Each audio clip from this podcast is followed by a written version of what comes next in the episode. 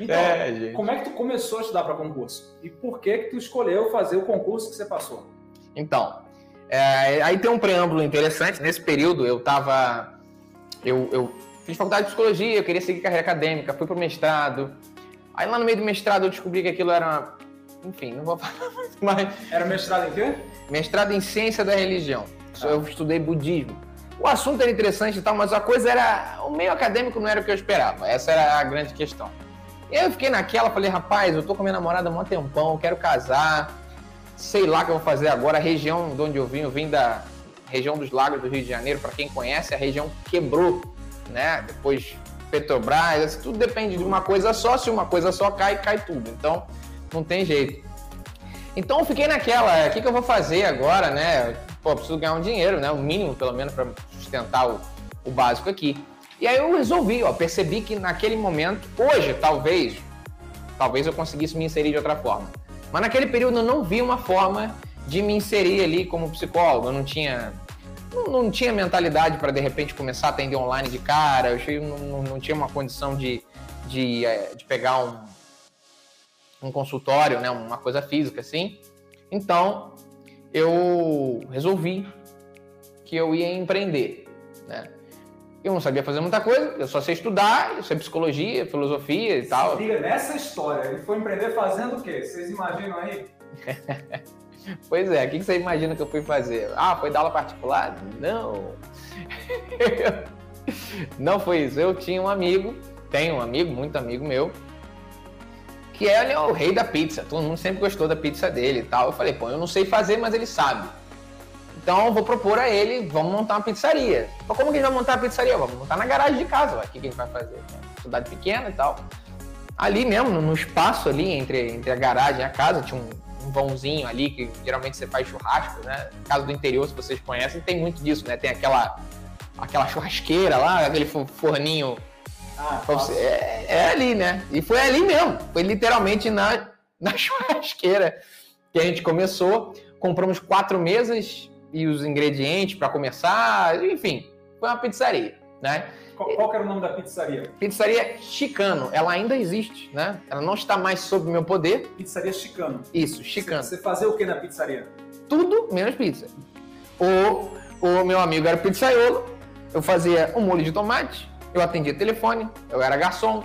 Fazia Quando o motoboy faltava, eu entregava pizza, fazia compra, resolvia problema de banco, enfim, a parte administrativa, tudo tudo que não envolvia a parte de, de, know-how mesmo, de fazer pizza, jogar massa pro alto, eu ajudava ele a abrir, né? Na hora da massa lá, eu fazia assim, limpar a mesa. Tu acordava de que horas, cara? Então, aí que tá. Nesse período eu ainda não estava estudando para concurso, né? Isso foi em 2015. E é, dois anos depois disso, né? Surgiu a minha esposa, né? Gente, olha, aquela história, a, a mulher sábia dificular, é, é a pura verdade ela começou a perceber, assim, né, que, pô, tá bom, né, tá ok, beleza, né? Mas o Hugo não tá fazendo aquilo que é a vocação dele, então ele, ele não deve estar tá bem. Tava, tava feliz e tudo mais, mas... E ela chegou para mim, ela que viu, não fui eu, o concurso da...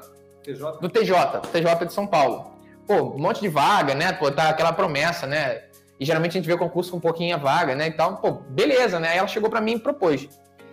Eu fiz as contas lá, vi que o salário era bom, mas ao mesmo tempo é São Paulo, São Paulo é caro pra caramba. Aí eu fiquei, não vai valer a pena. Aí eu falei, acho que não vai valer a pena não. Ela, então tá, não insistiu. E aí ocorreu um negócio bem, bem complicado nesse ano. É, em março de 2017 eu perdi um amigo de infância é, para leucemia, né? Ele tinha, ele trabalhava na, na Transpetro, ele era químico em Fortaleza. E por questão de contato com o benzeno, ele desenvolveu o, o, a leucemia e tal, foi, foi muito, muito pesado. Então, eu não sei explicar exatamente qual foi a relação entre uma coisa e outra, mas eu sei que é, depois do enterro dele, né, a gente voltando no carro, eu repensei muita coisa, tava, tava realmente muito triste.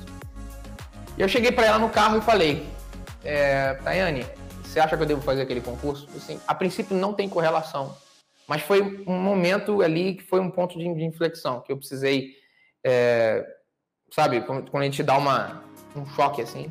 E foi o momento que eu tive essa questão. E ela falou: Acho que você deve fazer sim. Então eu vou fazer. Só que eu, eu tinha feito um concurso no meio da faculdade, curiosamente para FCC, foi TRF2. Ah, já, já começa aí seu vício. Já começa aí. Mas assim, não tinha estudado nada direito, né? Eu não fazia a menor ideia do que era estudar. Qual concurso você fez? TRF2. TRF da segunda região. Qual ano foi? 2012. 2012. Eu tava no meio da faculdade ainda. Foi um concurso. Eu até fiquei. Acho que fiquei em 48 lugar. Assim. No período eu ficava na maior expectativa de que um dia ia chamar, mas eu não fazia ideia. Tá vendo? Olha, olha como é que era a minha ingenuidade, né? eu não fazia a menor ideia de como é que a coisa funcionava. Eu fiz esse e fiz o do ITEP, Instituto de. Esqueci o nome. Lá do Rio Grande do Norte? Não, não, ITEP é do Rio Grande do Norte, não, não é isso. Eu esqueci a sigla, ah. mas era um instituto de, de, de, de, cartografia do Rio de Janeiro, uma coisa assim, estadual, né? Era um concurso para RH, qualquer um podia fazer. Eu fiz também, às vezes eu fui bem mais mal. Mas assim. A chave só virou mesmo no carro. No carro. E em 2017, né? Cinco uhum. anos depois. Foi ali, literalmente naquele momento. E aí eu falei, pô, como que se estuda para concurso, né? Eu lembro que eu liguei para minha mãe, porque meu pai era já tinha passado em um concurso, eu tenho irmãos que passaram em concurso, né? O meu pai era, era do direito, né? Então era uma festa. O meu, meu irmão, eu tenho irmãos mais velhos, né? Um deles é do BNDES, o outro do TCU, tem um outro que hoje não está em concurso nenhum, mas ele, ele é que era o rei do, do método de estudo, assim, né? Então eu, eu, cresci nesse universo, mas eu não, sempre rejeitei, assim, porque eu, eu, tinha um cagaço de prova, que era uma coisa assim, eu achava cagaço prova... Cagaço de prova, vai cair na prova de você, se GSM. eu achava prova uma coisa horrível, sabe? Eu ficava... Tinha preconceito com o servidor público? Não, isso eu nunca tive, não. Até porque eu vivia rodeado de servidor público, então nunca tive esse, essa, esse ranço, né? Nunca teve isso.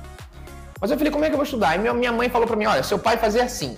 Ele acordava às 6 horas da manhã, fazia uma garrafa de café, estudava até a hora do almoço, fazia outra garrafa de café, estudava até mais tarde. Eu falei, tá, que dá para fazer. Só falta garrafa de café. Eu fiz, eu fazia garrafa, de café. Uma garrafa toda? Então no início eu tomei, só que deu muito errado para mim. Meu pai devia ter uma resistência à cafeína que eu não tenho. Você conhece umas histórias minhas com cafeína já, né? Você lembra aquele é, dia? É, que... lembro, lembro, lembro. Então. Sim. E aí o que aconteceu? Eu, eu comecei a fazer assim. Aí eu tinha que parar de estudar. Assim, a tarde nunca foi muito produtiva. Porque a tarde tinha muita demanda por causa da, da, da pizzaria. Então, assim, eu acordava realmente às seis, tomava um café ali enquanto já estava começando a estudar. Esse foi o início do processo, né?